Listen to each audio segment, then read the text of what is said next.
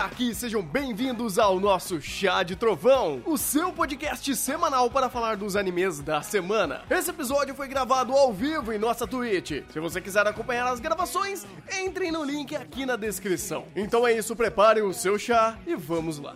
Episódio 7 da segunda temporada de Kaguya-sama. Eu sou o Thunder e, ok, Siri, o que é um prostituto? É, eu sou o Igor e cafetão no Japão é prostituto. Que é o Maurício e usa o seu encerramento para quebrar o seu programa em dois blocos que não tem nada a ver um com o outro. Ou tem tudo a ver um com o outro. Tem tudo a ver. E, e essa quebra de expectativa que é incrível. Esse episódio, meu amigo. Tá, esse episódio não, essa temporada. É, Cara, eu, eu não sei o que tá rolando com, com Kaguya-sama, que ele tá conseguindo chegar em níveis nunca mais e nunca antes atingidos. Porque tá difícil. Tá- tá- o Shinichi Omata até falou: Ah, então você tem. Tem. É, Ikuhara, Ikuhara não, o. Oh meu Deus. O. Yuasa? Yuasa. Tem o Yuasa essa temporada? Vocês estão gostando da direção dele? Hold my beer! Hold my beer! Vou mostrar pra vocês o que é um puta diretor. Ele estralou os dedos e tá falando: caralho, fudeu. Agora a gente tem dois monstros esse ano. E aí a gente não sabe quem que vai dar pra melhor direção. Mas, cara, ah, esse episódio 7, ele trouxe um- uma quantidade de piadas insanas. É, e. Vamos, vamos conversar por partes, cara. Começando com essa daqui da calcinha. É, é muito legal que ela funciona muito pelo, pelo fato de das roupas íntimas serem ah, ter o mesmo nome no Japão. E começar com um contexto engraçado, porque, tipo, você meio que sem querer pega o Ishigod só de cueca. Olha só, esse desnecessário. é muito engraçado. Porque começa todo um discurso sobre o, o, o que é melhor, cueca normal ou cueca. Eu não sei se tem um nome, tipo, entre box e a outro tipo de cueca. Não, Samba defini- canção. É samba canção mesmo o nome? Eu não faço ideia. Eu conheço como. Samba canção não era aquelas muito maiores, tipo, aqu- aquelas boxes que eram gigantescas? Ou não? Eu tô confundindo. Acho que esse não era o ponto principal da tua fala. Pode prosseguir, fica vontade. A gente fez um outro podcast analisando cueca, mas acho que isso não é intuito aqui. Faz sentido. É, o- ok, eu vou estudar melhor, mais sobre cueca pra poder fazer um podcast pra vocês. Mas de qualquer forma, a ideia foi brinca é uma boa brincadeira, porque ele escalona a piada ou a ideia da cueca, do uso de cueca, meio que subvertendo algumas coisas, porque tipo já não é muito comum você ter uma piada dessa em animes em geral. Aí Kaguya-sama chega e explode a piada, é, fazendo o próprio Ishigod sendo o, o- o protagonista desse momento, é, onde eles começam a racionalizar sobre o uso de cueca e ou, criar uma, uma, uma conversa over sobre isso, né? Pra ele meio que, tipo, só se rebater das acusações que ele tá tendo da Tika. Então é aquele negócio, é como você acabar escalonando uma conversa ah, que por si só já é um tanto constrangedora, e como que o próprio Ishigami ele consegue tornar isso mais con- constrangedor ainda, e você brinca a- com, com os pontos de vista. Você brinca com a Tika fazendo a piada, você brinca com o Ishigami tentando se defender, e aí você quebra, ou cria um terceiro ponto quando você tem a própria, a, a- a própria Kaguya não entendendo o contexto, e novamente, Kaguya inocente sendo quebrada por conta disso, e mais um- uma temática que é respeitada entre os episódios. Eu vou um pouco antes, porque o episódio começa com o bait. Porque começa panso, ele começa a insinuar uma coisa e depois quebra pro Shigami. Direção. Puta, verdade, a gente já tem o narrador nos baiteando. Faz sentido, faz sentido. Inclusive, narrador, melhor personagem do episódio. E o mais fofo também. Exatamente, Kawaii. Ô, calma aí que eu tô. Eu, tô- eu fico perplexo quando eu vejo esse início de episódio, porque o tanto de coisa, o tanto de detalhamento, o tanto de informações que tem basicamente quase, tem o quê? Dois minutos? Nem Menos isso. dois minutos? Nem isso. O tanto de informação, o tanto de coisa que acontece, o tanto de coisa que ele racionaliza. Cara, ele consegue introduzir a piada, desenvolver a piada, segmentar a piada em cima dos personagens, segmentar a linha de raciocínio dos personagens e fazer uma conclusão cômica com a Kaguya. Tudo isso em menos de dois minutos. E a gente entende a linha de raciocínio dele. Isso não é normal. Isso não é normal. Ainda mais uma piada que é basicamente é, tão estereotipada, por assim dizer, no meio otaku, que é fazer piada como roupa íntima. Que é algo característico que a gente vê sendo utilizado em muitas obras para fomentar esse tipo de piada com base em eti. Então, a forma como ele consegue fazer isso, é, seguindo da premissa de que a gente já tem esse, entre aspas, esse, esse pré-conceito de como, de como utilizar a piada, a forma como ele desenvolve, como ele co correlaciona com outros elementos e depois passa para os personagens, tudo isso com o mínimo de tempo que ele tem, é algo assim fora do comum e sensacional pelo que, pelo que ele apresenta, cara. Porque o tanto de coisa que aconteceu nesse, nesses dois minutos, o diretor poderia facilmente passar isso, estender isso por uns cinco minutos e digerir melhor isso. Só que mesmo com dois minutos, a gente consegue digerir tão bem quanto seria digerido em cinco. É porque você utiliza a, a própria narrativa ao seu favor é, quando você pensa em texto e apresentação visual. Então é a direção e o roteiro conversando de formas iguais só que uma corroborando com a outra. Porque, por exemplo, você tem momentos ali que você não precisa necessariamente de um roteiro muito complexo ou de esmiuçar muitas ideias, porque a própria direção te joga nesse contexto. Então, por exemplo, quando você pega a provocação da Tika e ela meio que falando: Olha, esse é seu limite de canivete verbal que você tem, e aí ela meio que catapulta o Ishigami para começar a conversar sobre a ideia, ele maximiza. Então você tem vários elementos visuais que ele começa a refletir quebrando o plano real, para criar essa, é, é, essa, essa dinâmica, né? Esse ambiente fictício, imaginário, para criar essa, esse texto de uma forma mais coerente, seja pela imagem, seja pelo, pelo roteiro. Então, quando ele começa a te dar elementos visuais que representam aquilo que ele quer falar, ele não precisa de um discurso tão longo, porque aí você não precisa meio que ter um, algo que reforce o texto, é a exaustão, porque você já tem a própria produção fazendo isso. Então, é incrível como, é, literalmente, dois minutos, dois minutos ele faz a piada. É uma piada incrível por, por ela só, ele apresenta o contexto que vai ser abordado é, no, no, em demais três sketches do episódio e você tem uma introdução muito legal, onde em tão pouco tempo ele já brinca e subverte uma série de questões é, dentro da própria piada,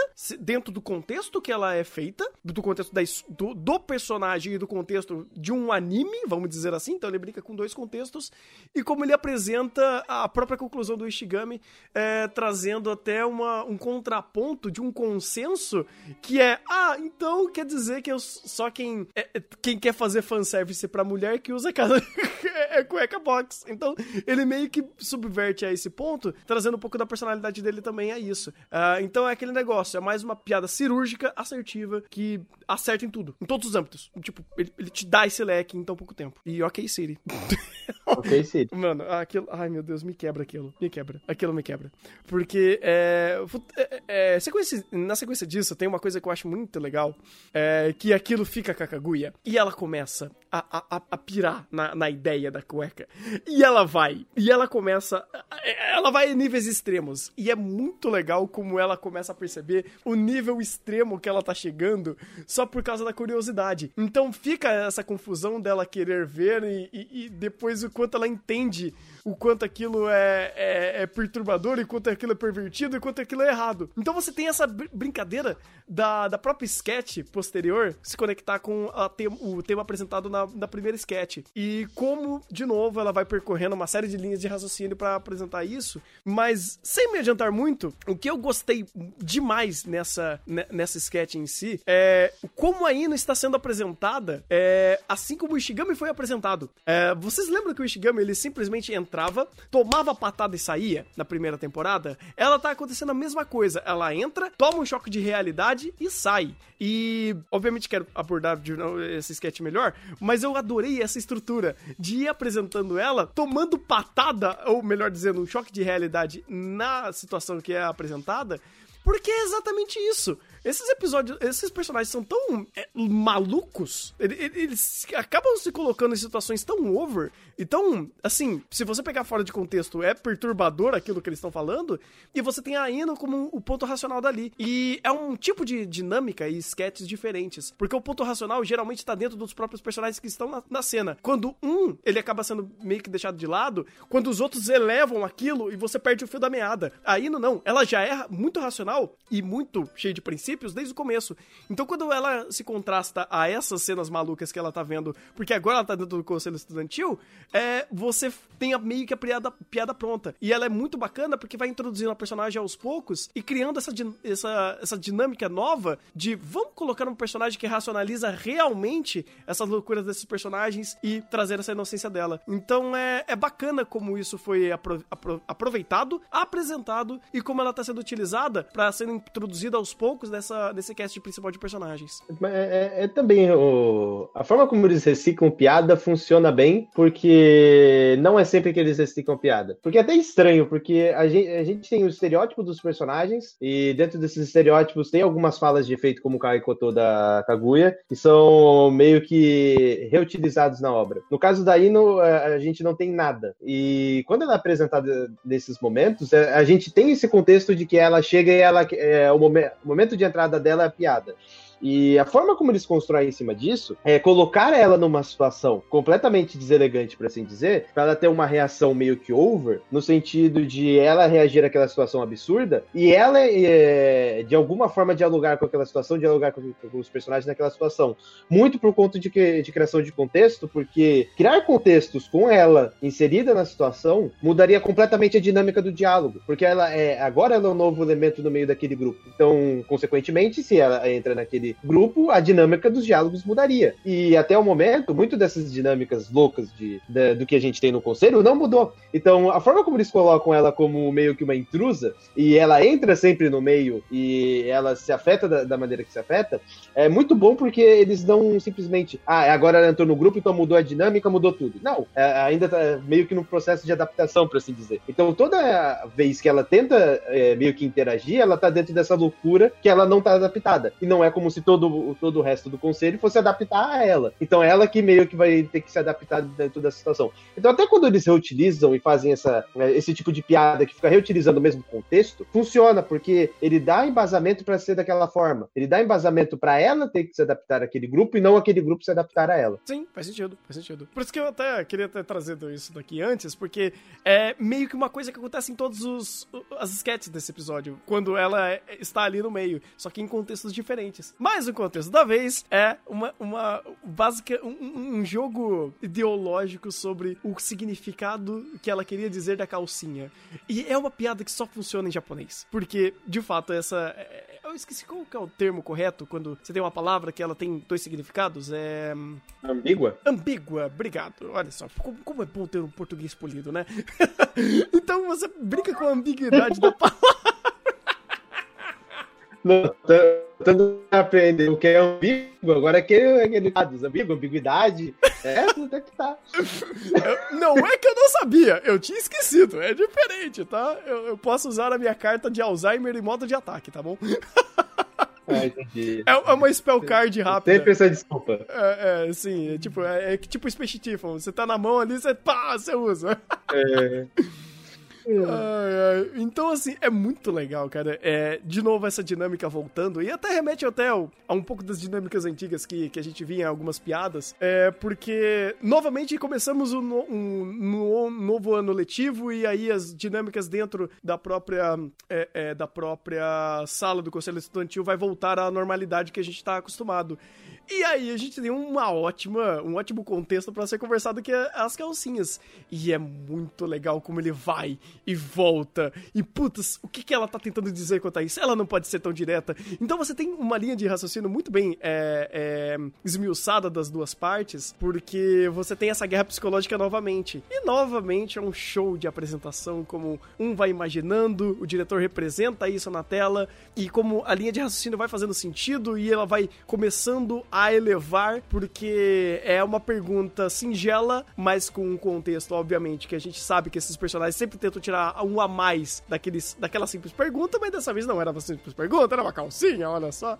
E aí você tem é, essa hiperracionalização e vai escalonando, escalonando, escalonando e vira esse jogo mental novamente. É algo que a gente já tá acostumado, mas o contexto dessa vez é aquele um pouco mais apimentado, porque ele tá no contexto falando sobre calcinha. Então, novamente, você traz essa máxima é, pra frente. E é, de novo, é um show, cara. É um show, é um espetáculo ver como isso funciona. E aquela coisa, né? Interpretação de texto. A forma como o espectador está interpretando a cena por conta de como a gente vê a perspectiva, a forma que o Shirogane está interpretando a cena. Então a linha de raciocínio dele está indo para outro canto completamente diferente, enquanto da Kaguya está do outro lado do, do, do, mundo, e ele, ele desenvolve, a, desenvolve toda a construção de cena dentro da, da perspectiva dos personagens, dando ela certa ou não.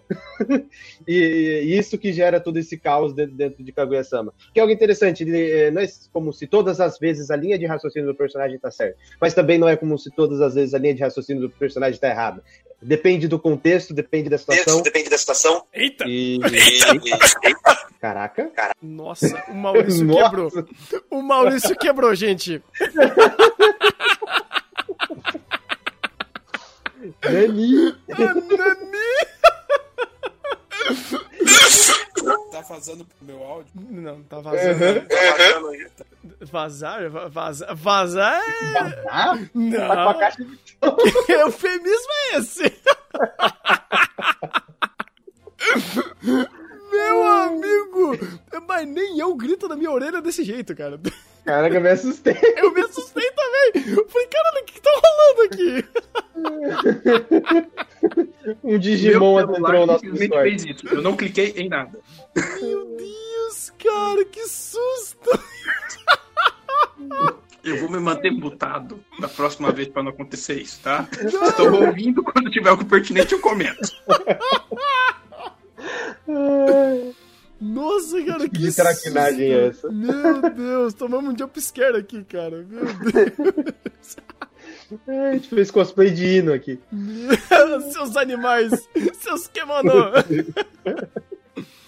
Nossa, eu perdi completamente a linha de raciocínio, cara. Não, mas é, mas é isso mesmo. A linha de raciocínio é que os personagens pegam linha de raciocínio errado e a obra desenvolve não importando se tá certa a linha de raciocínio do personagem ou se não tá certo. E ele cria uma, ele cria um senso de conclusão da linha de raciocínio dos personagens e conclui a piada. Então não importa se o personagem tá na linha de raciocínio semelhante à do de quem ele tá contracenando ou se a linha de raciocínio dele tá completamente fora de quem de, da linha de raciocínio de quem ele contracena. Ainda assim ele consegue construir a piada e fomentar ela e chegar uma conclusão boa quando ele, quando ele se propõe a fazer esse esquema de linhas de raciocínio e ficar conectando pontos. Sim, sim, porque daí você é, maximiza o próprio texto porque você tem vários pontos de vista. Então você vai correlacionando isso e vai meio que gerando as conclusões das interpretações e essas, essas diferenças, esses, esses diferentes pontos de vista já geram a própria piada, a própria sátira disso tudo e obviamente maximizada com a produção que, pelo amor de Deus, é, é coisa insana. E descobrimos, uhum. inclusive, que o Ishigami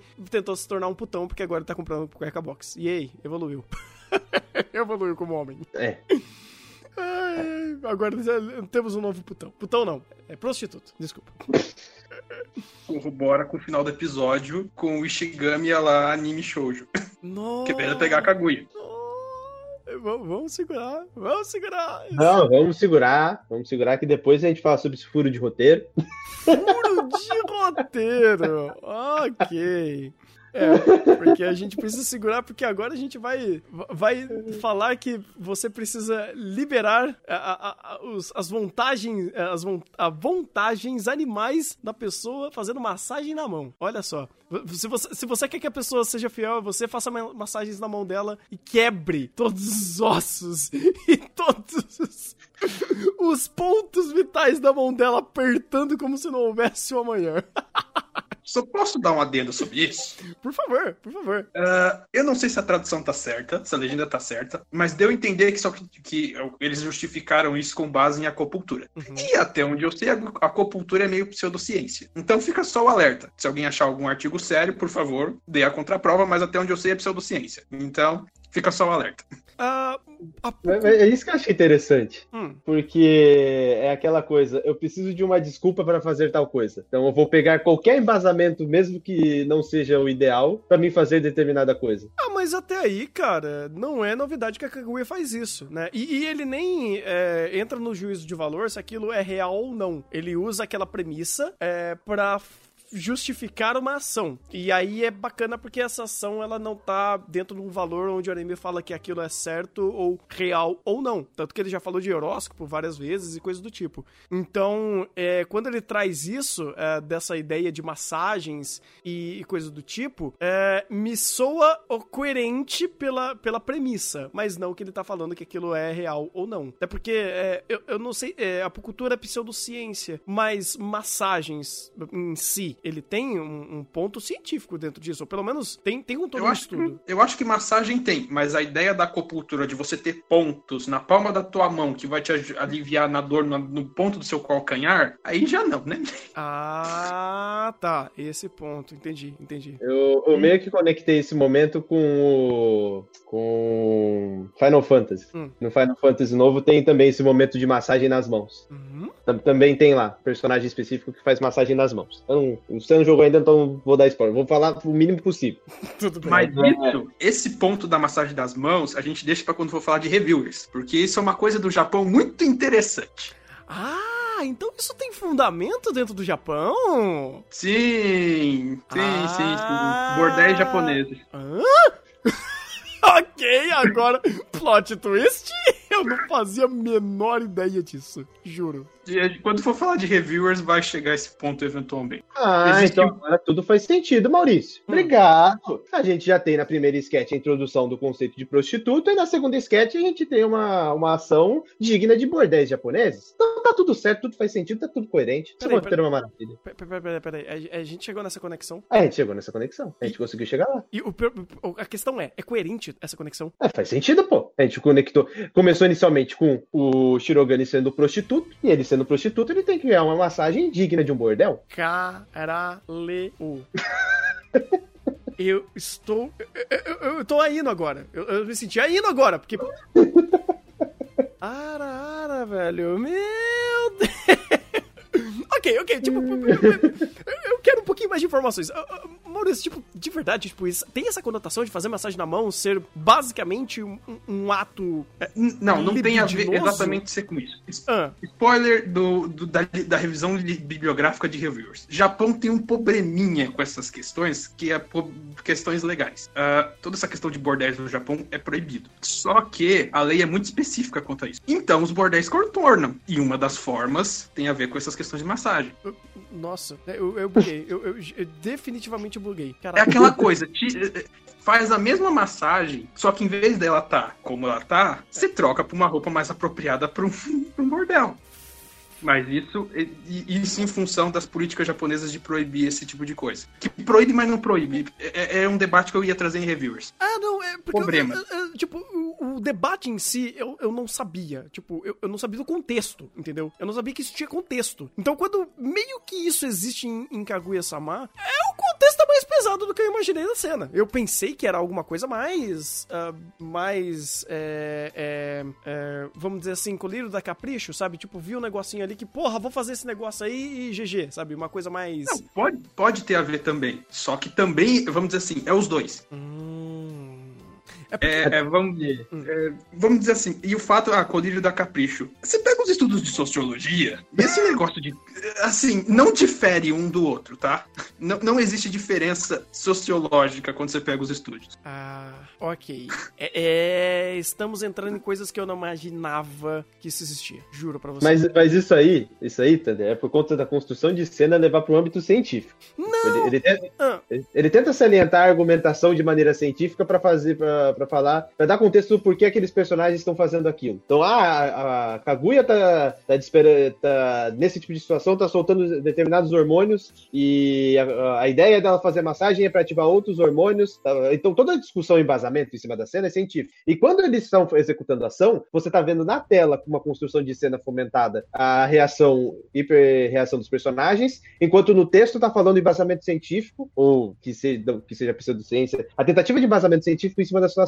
Então você não tem essa, essa perspectiva mais erótica, por assim dizer. Tanto que o único momento que ele joga essa outra perspectiva é quando aí não chega pra fomentar a piada. Então você não leva tanto isso tanto a sério, mas meio que no subtexto isso fica subentendido. não, pois é, por isso que eu tava pensando, porque a premissa inicial é quando a Hayasaka fala sobre isso. Então, assim, ah, meio que, independente se for real ou não, é, o objetivo tá claro pra mim. E meio que é fomentado dessa dualidade, e eu não sabia que, tipo, tinha essa brincadeira um pouco mais séria, cultural dentro do Japão, quanto a- ao significado da massagem na mão. Então, minha cabeça explodiu quando eu, quando não tô no contexto, eu entendo a piada e entendo o momento. E eu entendo a conotação que ela tá fazendo. Só que quando meio que eu, eu abstraio e uso um pouco do contexto real do Japão a isso, é engraçado. Porque, tipo, meio que dá uma conotação mais pesada pro contexto da, da, da Kaguya fazer algo que talvez nem ela saiba que ela te- esteja fazendo. Ah, não que aquilo, para aqueles personagens, tenha um contexto é, dentro do texto ali, ou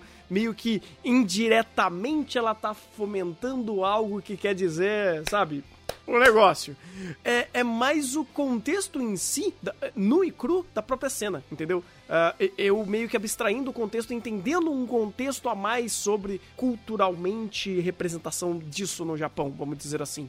Ah, ah, o simbolismo daquilo. Por isso que, assim, eu não tô nem entrando nesse mérito. Eu tava querendo entender de fato se tinha. é, o, o- o início dessa conversa, quando o Maurício disse que existe uma, uma conexão disso com atividades em bordel. E eu falei, caraca, é por isso que me despertou esse, esse interesse, entendeu? Ah, de, de entender qual era a ideia. Ah, Não que isso tenha uma conotação pro japonês em si. O- essas massagens são utilizadas como desculpas para burar a lei no Japão. uhum. Tipo, é uma das desculpas.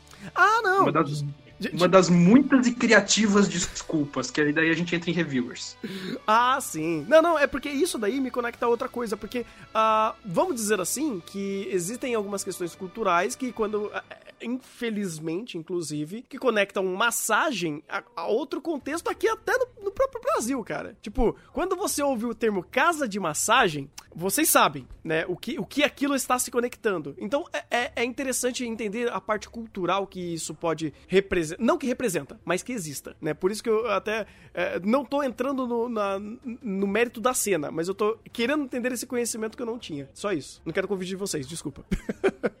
Uhum. Até porque no contexto da cena não, não tem nada demais além disso. É, é mais conotação científica e a piada com um embasamento erótico no final. Ah, sim, sim. Não, não, não, não que, que, que a cena tava querendo viajar demais e representar coisas que não, não tava ali, mas é, meio que, tipo, tinha essa brincadeira do, do contexto ah, é um pouco mais é, é, é, representando pela, pela própria pelo próprio contexto porque ela tá fazendo isso, sabe? Tipo, eu quero aliviar o, o, o, o o Shirogane porque para ele não me trair. E então eu vou fazer isso de uma forma que não seja sexual. Então aí você tem meio que a premissa se baseando nisso. Aí vem todo a brincadeira com o, o- a jogada de representações científicas aquilo que tá sendo feito. E vamos dizer assim, o, eu dou o, o benefício do efeito placebo.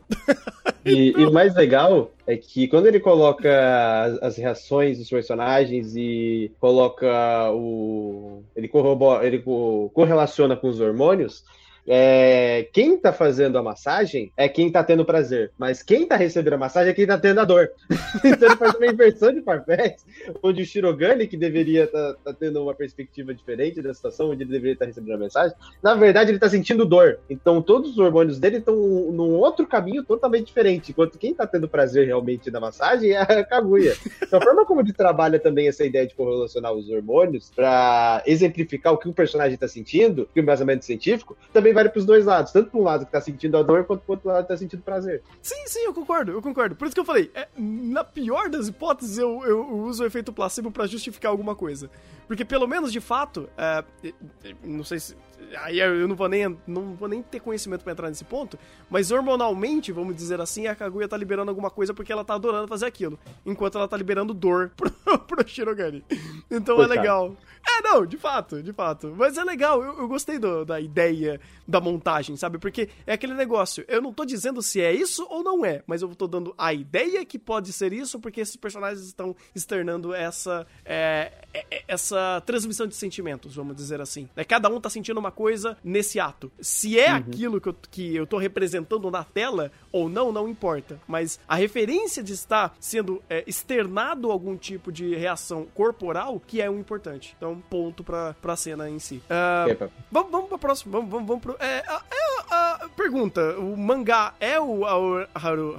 Ao- Ao- Nossa, Ao Haraido. Ao Haraido. Caralho, eu sempre tenho difi- dificuldade de falar Aoharu Ride. Tipo, é duas palavras em, em japonês e depois no final Ride. Tipo, ah, aí daí você fala de Ao, Me Ao- falaram, me falaram assim, então eu falo assim, Ao Haraido. Ao Haraido. Então, eu conheço como Ao Haraido, mas eu sempre bugo quando eu vou falar. Eu não achei um nome mais fácil que o meu cérebro desbugue, né? Mas, é, adorei, adorei o contexto, a, a brincadeira de, tipo, ah, gosto desse mangá aqui, vou dar uma lida e eu vou usar isso daqui como uma trap aqui pra, pra fazer é, esse mesmo sentimento ser transmitido. E eu até gosto da- de como ele funciona de uma forma até um tanto natural, no sentido do, do Shirogane não pensar, assim, associar a ideia de, putz, eu assisti essa obra, essa, essa obra me deu bons sentimentos, eu quero que essa pessoa que eu gosto tenha sentimentos parecidos. É, não necessariamente só corre- correlacionando ao fato de, ah, vou fazer essa brincadeira de jogada amorosa, mas também como me soa bem natural essa ideia de você, pô, tive uma experiência legal, ah, quero passar essa experiência pra frente, e até como a própria sketch se segmenta nisso daí, porque a conversa ela escala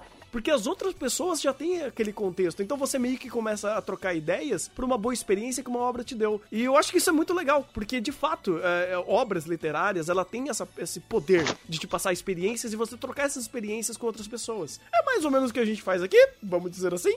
então, eu acho legal o contexto em si só, sem esse objetivo final do, do Shirogane. Mas é, é muito bacana como até essa brincadeira toda de trocar experiências se tornam é, uma brincadeira de spoilers, né? Não- que virou até meme aqui no canal. Exatamente, né? Que spoilers, né, Tanda? É, ô, ô. De qualquer forma, é, eu- achei muito interessante como eles fizeram essa referência e como eles utilizaram para construir aquele contexto em específico. Porque a forma como eles trouxeram os personagens para fomentar essa ideia e criar meio que esse status quo em cima deles de que agora todo mundo tá afetado, todo mundo tá romantizado, que, que gera o contexto do, do pós-crédito, por assim dizer, que não dá nem para dizer que é um pós-crédito, que aquilo é basicamente outro sketch, sketch, sketch dentro do episódio. É, então a forma como eles conseguiram corroborar isso e trazer, e trazer isso para o primeiro plano ficou muito interessante, porque principalmente pelo Ishigami, porque ele, ele externa isso para o espectador de que ele tá, ele, ele entende o quanto aquele, aquela história tem um roteiro simples e aquele roteiro querendo ou não, ele, ele entende por que, que aquilo tá ali, ele entende criticamente o porquê aquilo funciona, ele racionaliza aquilo, ele faz basicamente o que a gente faz, mas ele chora do mesmo jeito. E, e- e ele tenta passar isso para os outros, meio que analisando, é, exercitando, racionalizando. Ele fala, cara, isso aqui é muito simples, essa sacada de roteiro, não sei o quê, mas ele tá lá chorando. Então, a forma como ele consegue, ele tem essa ciência é, de, do que, que ele tá tendo ali, e, e ele interpreta, e, e como ele interpreta, cara, eu acho sensacional as leituras que o Kaguya-sama tem desse tipo de coisa, porque quando um recurso como uma obra, dentro de outra obra, causando impacto nos personagens é utilizada, é, dificilmente é desse jeito, dificilmente é, de- é dentro desse contexto. É, até porque a última vez que a gente viu isso foi em Eizouken. É. Olha, ah, caraca, Kaguya-sama tá acertando ah, em coisas que Eizouken acertou. Olha, olha, olha, ó, tá, tá complicado. O melhor do ano tá complicado.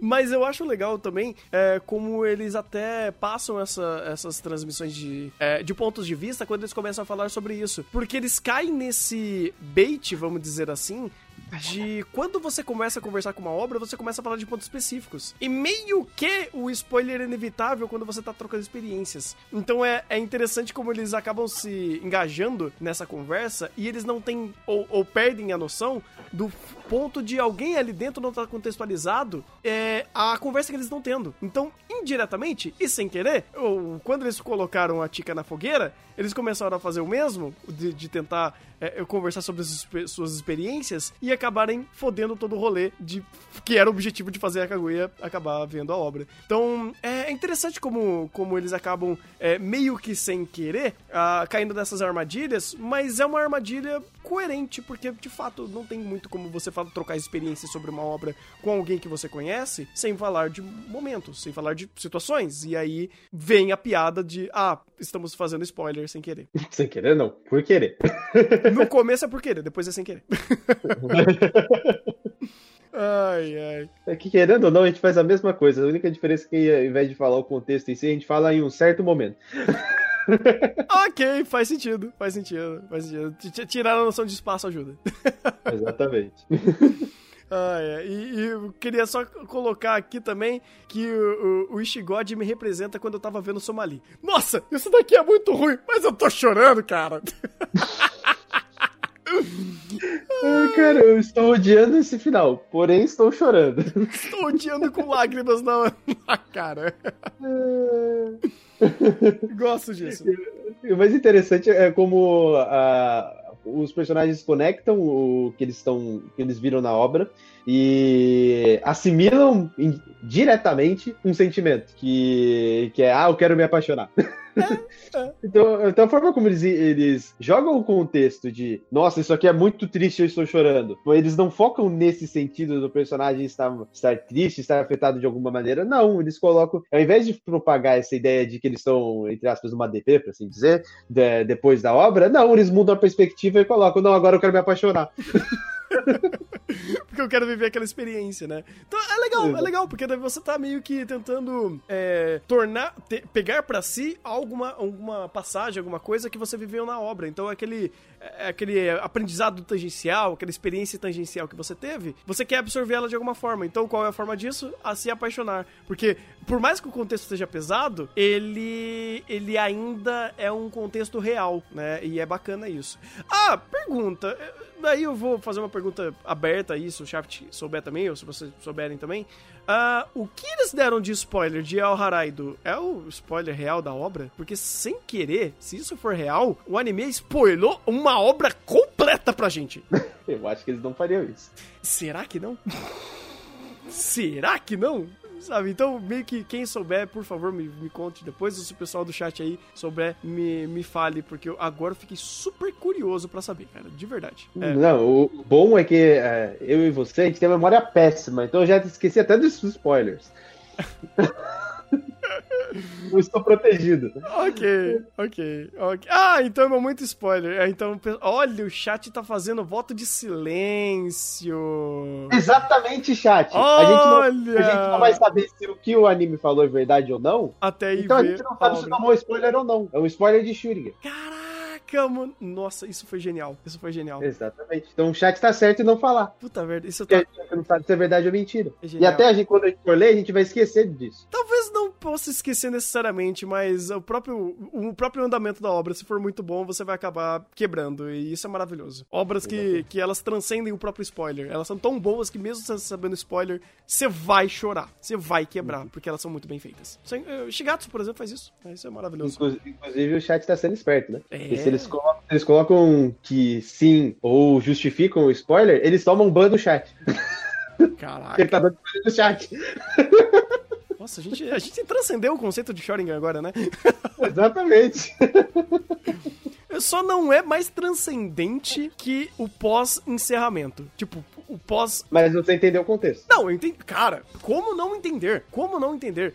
Aquilo foi. é- é- cara, esse, esse momento transcendeu. Transcendeu. Porque ele criou um. é- é- Ele preparou a gente a, uma, a um contexto de personagem e ele apresenta visualmente o, o, a consequência daquela interpretação. Da, daquele. daquele é, daquela hum, segmentação, vamos dizer assim. Porque os personagens estavam conectados a, àquele sentimento, àquele, a, àquele ambiente. Não, não é um ambiente, é uns mindset, vai, vamos dizer assim.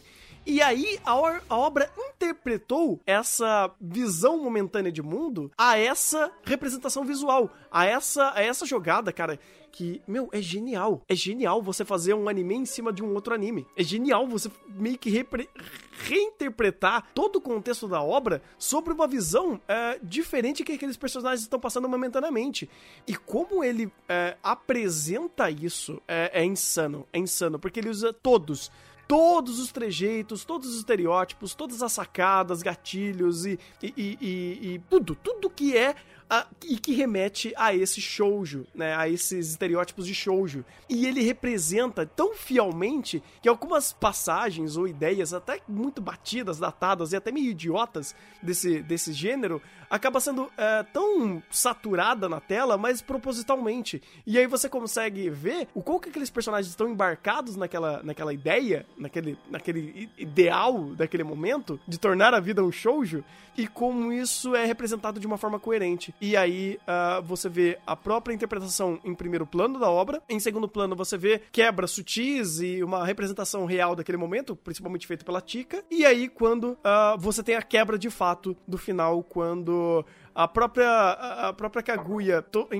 em- é, toda embalada naquele momento, acaba dando uma resposta errada que acaba quebrando esse, esse momento e dando toda. jo- jogando às cinzas essa, esse ambiente. E ele representa de uma forma magnífica, cara. Tipo, ele escurece tudo, ele escurece o Shirogane e só a Kaguya, tipo, brilhando porque ela acha que falou a coisa mais romântica do mundo, mas não, ela quebrou todo o contexto ali que os personagens estavam vivendo. Então, cara, é um tipo de sketch que, olha, eu não imaginava que, que eles iriam fazer e foi algo assim sensacional. Abriu a mente, foi transcendente esse, essa sketch. Mas aí você falou do âmbito técnico, do âmbito de execução, mas o meu, o meu, o meu ponto não é esse. Hum. O real significado do porquê isso daí tá aí. Tá. O, se- o senhor pensou? Hum, Kaguya-sama acabou de desafiar o Otome Game e estar ganhando o jogo de Otome Game né, quando trabalhando em shoujo. Ou seja, Kaguya-sama está fazendo o que o Otome Game faz, só que melhor que o Otome Game. Cara, não, aí você foi longe. Mas eu entendo pra onde você foi. eu Porque entendo. o que tá acontecendo? O que tá acontecendo? Kaguya-sama é basicamente o Eizouken. Ele, ele interpreta e segmenta vários tipos de artes, estruturas, é, gêneros dentro de- dele e, e ele aplica dentro do contexto do, do episódio. Uhum. O que acontece é que a, a gente tá tendo tanto isso que, como foi com o Monogatari, como foi com o Jojo, como foi com o Shigatsu, que ele tá pegando tudo isso de outras obras, outros gêneros, out- outros, outros, outras características, tá colocando dentro de Kaguya-sama e tá fazendo melhor do que a base do que, ele pegou. Ah, agora entendi. Eu, tipo, eu tava entendendo, agora, tipo, matei o, o, o leão. Porque agora faz sentido. Realmente, é uma coisa que a gente tava vendo em Zouken e eles interpretaram da forma correta aqui e eles foram pra longe. Por isso que, é é meio que, querendo ou não, eu já adiantei então a explicação do porquê. Porque eu tava falando de toda a questão técnica que eles estavam fazendo isso. E se está indo tão bem essa apresentação visual de certos ah, arquétipos e estereótipos e truques e, e, e- e trejeitos de shoujo, apresentando da sua forma mais pura e honesta e utilizando isso pro bem da narrativa, então, bem, tá aí. Kaguya-sama sendo o Ezouken de novo. Caralho, exatamente. que incrível, que incrível. Porque, cara, a quantidade de enquadramento pra fazer o Ishigami e o Shirogane seus pedaços de mau caminho, meu Deus, eu engravidei, eu engravidei. Porque, cara, é- é- foi, foi insano, foi insano o que eles fizeram aqui. eu não tô nem pensando nem nisso, cara. Eu tô pensando, cara, mano. Cara, o Shinichi Omata é um gênio, cara. o cara é um gênio, o cara é um gênio. Mano, eu, eu, eu realmente quero o storyboard de Kaguya-sama, cara. Eu quero ver esse storyboard. Porque não é possível, cara. É, é, ca- cada episódio, cada sketch tem uma estrutura tão própria que parece que o cara que tá dirigindo aquele momento, que fez o storyboard daquele momento, é um cara especialista na, naquele gênero. Por exemplo, co- quando a gente vê Mecha e Ezouken, a gente olha pra aqui e fala, mano, quem fez isso aqui é um expert em Mecha. É um cara que só faz Mecha design. Sim. Agora, quando, quando você vai pra Kaguya-sama, ele pega, ele engloba tantos aspectos diferentes que parece que o ca- o cara que fez o storyboard, o cara que dirigiu, é o cara que é expert em cada um desses aspectos.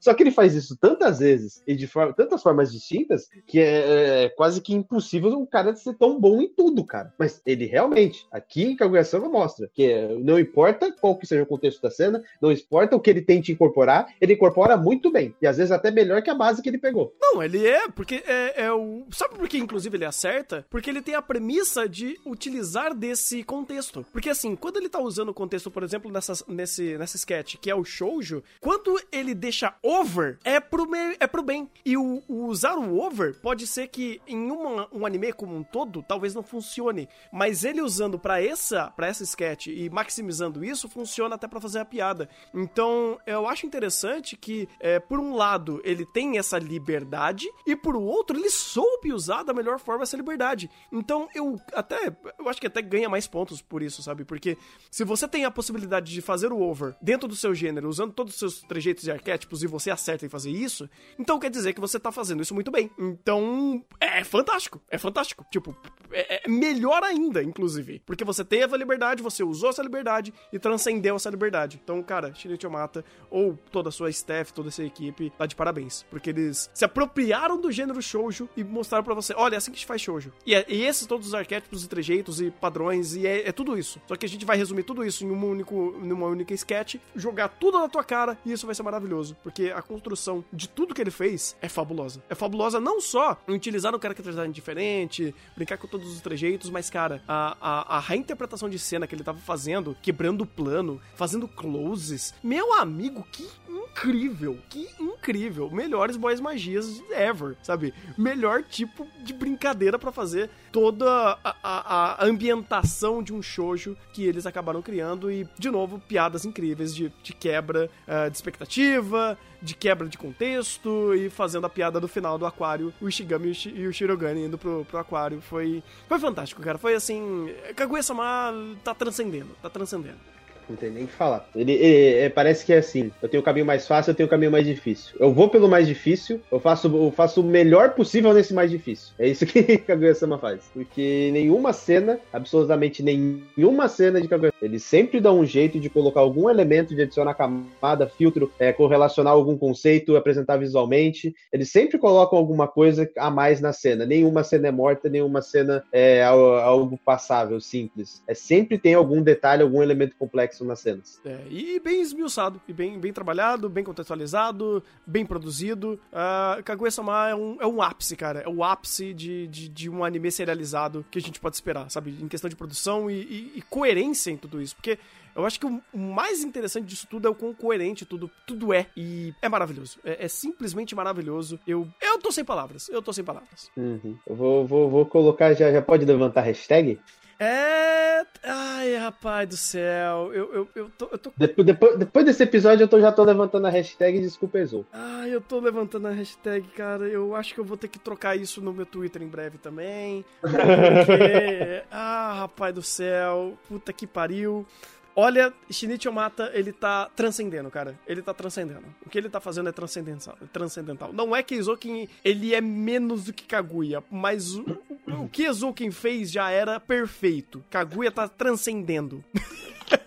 é esse ponto que chegamos, cara. E só respondendo o comentário, hum. é... tem que dar crédito pro autor da obra? Tem, tem que dar crédito pro autor do material original. Só que muitas das construções aqui que a gente vê, cara, é não, não desmerecendo ele, mas é muito longe de um material original. Porque uma coisa é você fazer uma transição de mídia tipo Bookworm, que é copia e cola e não tem nada, ou outra coisa é fazer uma transição de mídia onde você tem detalhes, você tem referências, você, você consegue trazer tudo do material original e ainda adicionar mais em questão do, do da mão do, do diretor. Então, a, aqui no, no, a transição de mídia de, de Kaguya-sama é algo insano, fora de completamente fora de qualquer padrão que a gente veja na indústria. Porque geralmente a gente tem aquela de material original ser melhor, ou coisa do gênero. Aqui, não só o material original ele é bom, como o diretor conseguiu tirar tudo de bom do material original, adicionar a identidade dele e criar algo é, completamente único. É extremamente fora do, da caixinha para os padrões que a gente tem. Então, por isso que a gente exalta tanto o diretor, a gente exalta tanto a produção do, do anime, em detrimento do material original. Porque o material original é bom, isso fica visível no, no texto, mas o, o, quanto que foi adicionado aqui, o quanto foi criado de identidade para Kaguya-sama é algo completamente fora do escopo. É, porque, cara,